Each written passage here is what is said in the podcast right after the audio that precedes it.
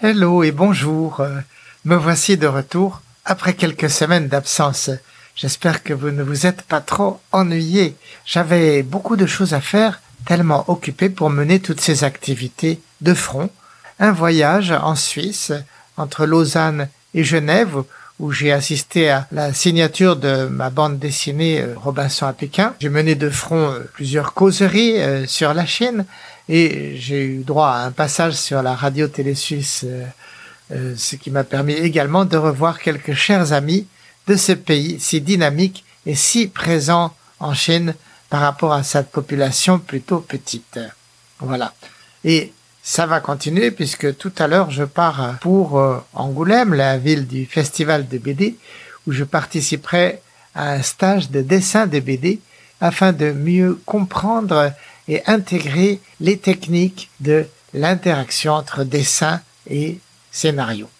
Voilà. Bref, je veux aujourd'hui vous parler d'un film exceptionnel que je viens de voir et qui s'appelle H6.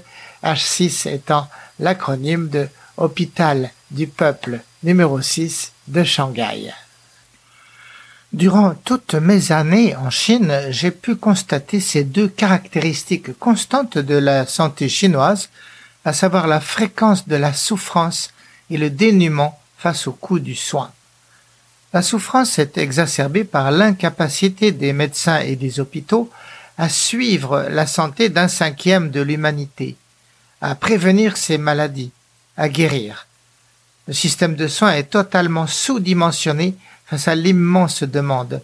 En consultation, le médecin surmené et dépassé reçoit typiquement 100 malades par jour, auxquels il ne peut pas consacrer plus de 5 minutes en moyenne, ce qui n'est évidemment pas assez pour offrir le soin curatif ou palliatif, fût-ce même pour arriver à l'exact diagnostic. Les urgences doivent littéralement attendre des heures, des jours ou des mois avant d'être traitées, durant lesquels le patient accidenté a tout le temps de souffrir ou de décéder. L'impécuniosité, de son côté, est due au coût de la santé. Pour l'auscultation, le scanner, l'IRM, etc., l'État ne subventionne rien et le médecin doit se payer sur le malade et les familles. Si une opération s'avère nécessaire, son coût en dizaines voire centaines de milliers de yuan va brutalement réduire le train de vie de la cellule familiale, interrompre des études, forcer à vendre l'appartement ou la voiture, et je ne parle même pas des vacances abandonnées pour cinq à dix ans ou pour toujours. Or, ces deux caractéristiques de la santé chinoise, souffrance et pauvreté, se retrouvent magnifiquement reflétées dans le film H6 de la réalisatrice franco-chinoise Ye Ye, présenté au Festival de Cannes 2021 et distribué dans quelques salles en France par Nour Productions. Avec sensibilité et honnêteté, Ye Ye va promener sa caméra à travers les salles et couloirs de l'hôpital populaire numéro 6 de Shanghai pour en restituer l'atmosphère de bouillonnement permanent, la tension et l'angoisse, mais aussi la bonne humeur ambiante, la pression lourde de ces milliers de patients qui déferlent devant les guichets, les laboratoires et les cabinets de consultation. Ils ont parfois parcouru des centaines de kilomètres dans l'espoir d'être auscultés, soulagés et guéris. Face à ce tsunami permanent de pathologies et de corps accidentés, le personnel à bout de souffle parvient miraculeusement à assurer, au moyen d'une forte dose d'improvisation et de bricolage, pour recevoir tout le monde.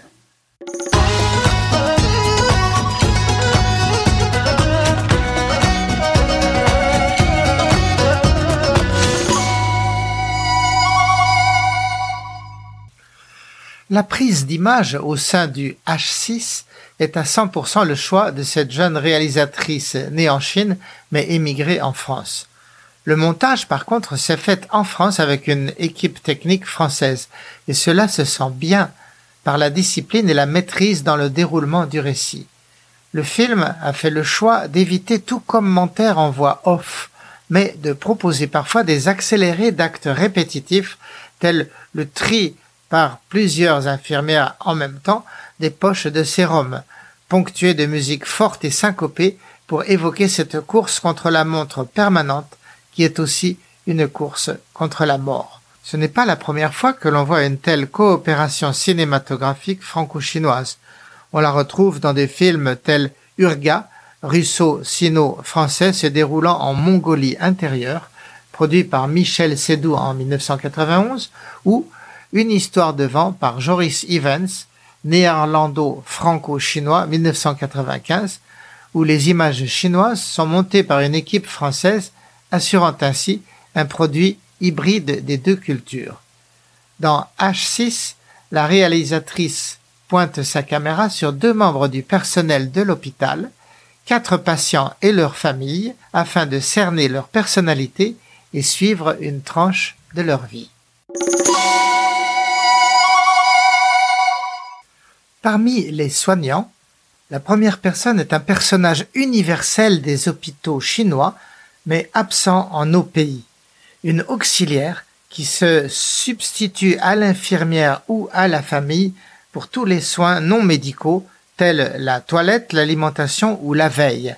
Le coût de son service s'avère tout sauf anodin, 350 yuan, soit 50 euros par jour. Personnage affectueux, truculent, mais d'une moralité parfois un peu limite, cette nounou d'hôpital se voit au cours du reportage reprochée par une parente de malade d'avoir facturé deux nuitées imaginaires. Accusation très violente, probablement justifiée, au point qu'elle rend immédiatement le trop perçu dans l'espoir d'échapper à la dénonciation. Le second soignant est un chiropracteur qui très clairement va servir de médecin de second choix aux patients incapables d'assumer les coûts d'une médecine à l'occidentale. Cet homme maigrelet et jovial, au profil insolite, apparaît en plein jogging burlesque à travers les courées du H6, s'échauffant avant le travail. Les patients l'attendent, longue file de membres cassés qu'il va un à un étirer de toute sa force pour rabouter les os, réduire la fracture, avant de poser le plâtre sur le malheureux patient à demi évanoui sous la douleur. Et quand l'un d'eux demande si son traitement musclé va le guérir, la réponse n'a rien de rassurant. L'on peut toujours réparer un bol cassé, dit le charlatan, mais il ne sera plus jamais comme avant. Face à ce panorama pittoresque mais proche du calamiteux du personnel de l'hôpital, le sens du choix de la réalisatrice apparaît très clair cet hôpital, tout en faisant le maximum pour le bien-être de ses patients, n'est pas à la hauteur des travaux d'Hercule que représente la cohorte de ces malades.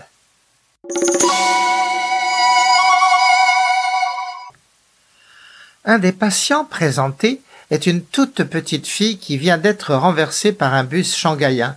Sa main, passée sous la roue, est en piteux état.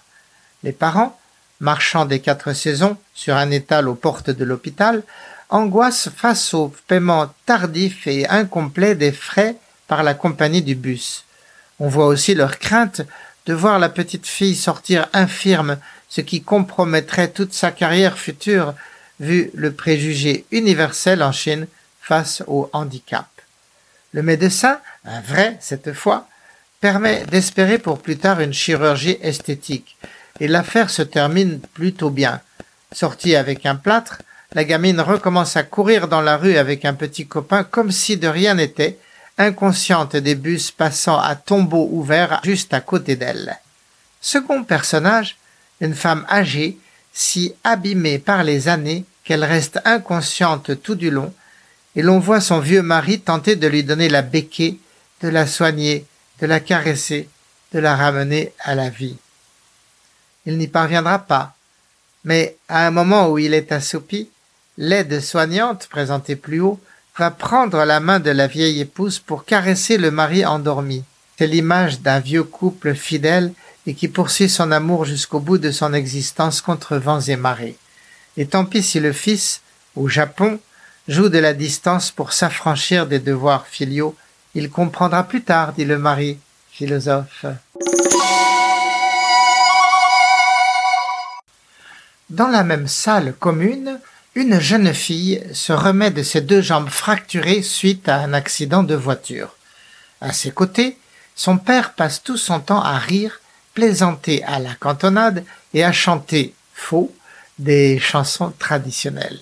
Tout le monde, autres patients et leurs familles, profitent du spectacle car dans ce H6, comme dans la vie courante chinoise, il n'y a pas d'intimité et personne ne semble s'en plaindre, comme si tous faisaient partie d'une grande et unique famille. Il faut toujours, s'écrit-il, voir la vie du bon côté. Mais dans la scène suivante, de nuit, la fille seule pleure dans le bras d'une véritable infirmière, s'inquiétant pour sa mère dont elle ne sait ce qu'elle est devenue. Or, l'on finit par découvrir le secret de la joie factice du père, qui ne maintient cette gaieté pour l'encourager dans la convalescence au prix d'un lourd mensonge. Car la mère est décédée du même accident que sa fille, dans une voiture qu'il pilotait peut-être, et il n'ose pas l'avouer à sa fille. Le médecin lui remontre qu'il va bien falloir lui faire connaître la mort de sa mère, ce qu'il promet de faire. Mais en fin de compte, incapable d'avouer cette vérité terrible dont il est sans doute responsable, il va laisser le faire par la grand-mère. Le drame a bien sûr, comme pour tant d'autres familles, une dimension économique. Pour payer l'opération, il va falloir hypothéquer la maison.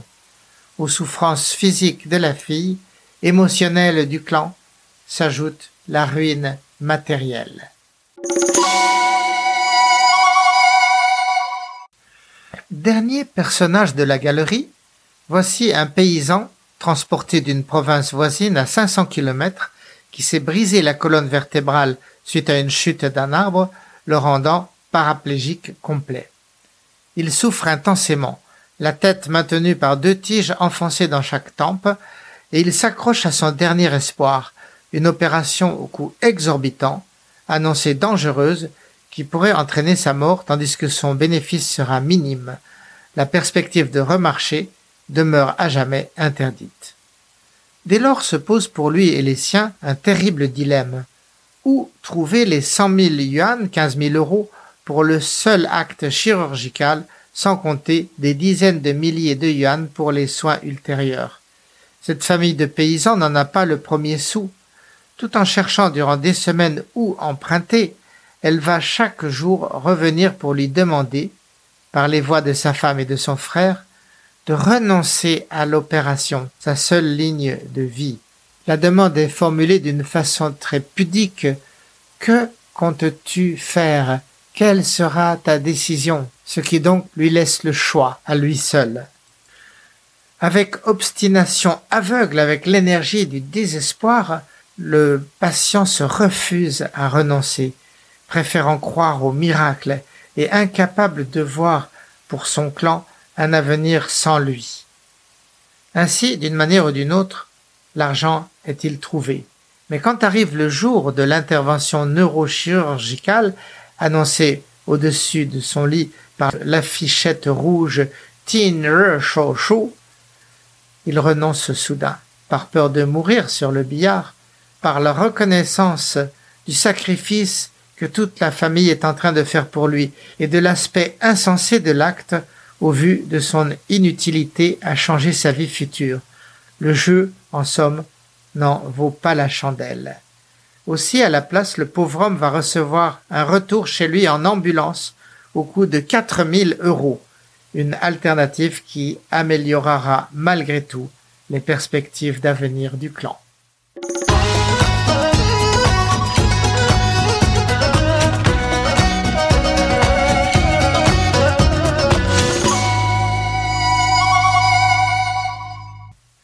C'est ainsi que H6, le film de la réalisatrice Yeye, se fait le miroir sans maquillage de la santé chinoise. Pauvreté donc, et moyens très insuffisants, mais ce qui frappe en définitive est l'immense dignité de cette société. Pas un seul être, même sous la pire souffrance, ne va s'épancher en gémissements ni en cris, ni un seul membre du clan ne va abandonner l'autre à sa misère. Tous assument leurs responsabilités. C'est la fidélité dans le malheur, la compassion jamais prise en défaut et toujours la résilience, l'énergie vitale, prête à se reprendre pour préparer la suite de la vie sans se plaindre. Voilà un film qui réconcilie. Il nous fait ressentir à nous, Européens, la force et la valeur de ce peuple, nos frères humains, aux antipodes. Et finalement, il nous fait applaudir le talent de cette jeune réalisatrice Yeye qui devrait nous réserver bien d'autres surprises à l'avenir. Voilà, c'est tout pour aujourd'hui. J'espère que vous avez apprécié. Si oui, n'hésitez pas à me le dire sur mon compte Eric Meyer sur LinkedIn ou sur Facebook. J'espère vous revenir beaucoup plus vite pour un prochain podcast sur le dernier livre de Ai Weiwei, Cent ans de joie et de peine. À bientôt, les amis!